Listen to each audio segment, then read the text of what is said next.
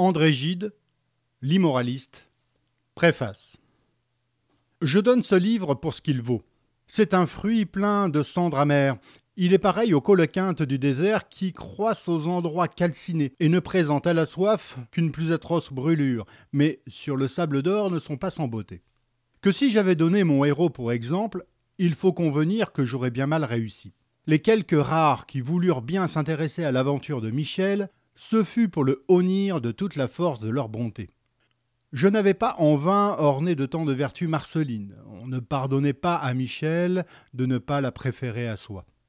Que si j'avais donné ce livre pour un acte d'accusation contre Michel, je n'aurais guère réussi davantage, car nul ne me sut gré de l'indignation qu'il ressentait contre mon héros.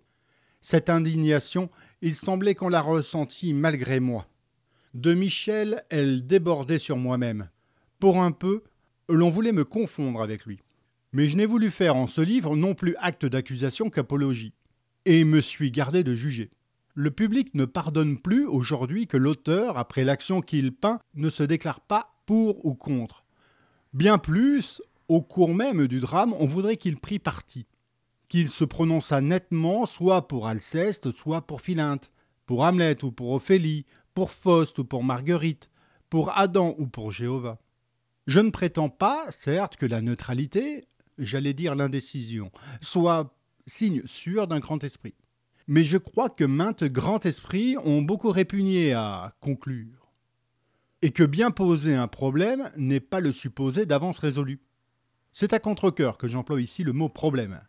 À vrai dire, en art, il n'y a pas de problème, dont l'œuvre d'art ne soit la suffisante solution.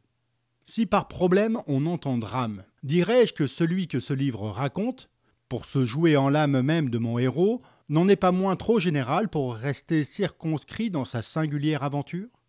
Je n'ai pas la prétention d'avoir inventé ce problème. Il existait avant mon livre. Que Michel triomphe ou succombe, le problème continue d'être, et l'auteur ne propose comme acquis ni le triomphe ni la défaite que si quelques esprits distingués n'ont consenti de voir en ce drame que l'exposé d'un cas bizarre, et en son héros qu'un malade, s'ils ont méconnu que quelques idées très pressantes et d'intérêt très général peuvent cependant l'habiter, la faute n'en est pas à ces idées ou à ce drame, mais à l'auteur, et j'entends à sa maladresse. Encore qu'il ait mis dans ce livre toute sa passion, toutes ses larmes et tout son soin.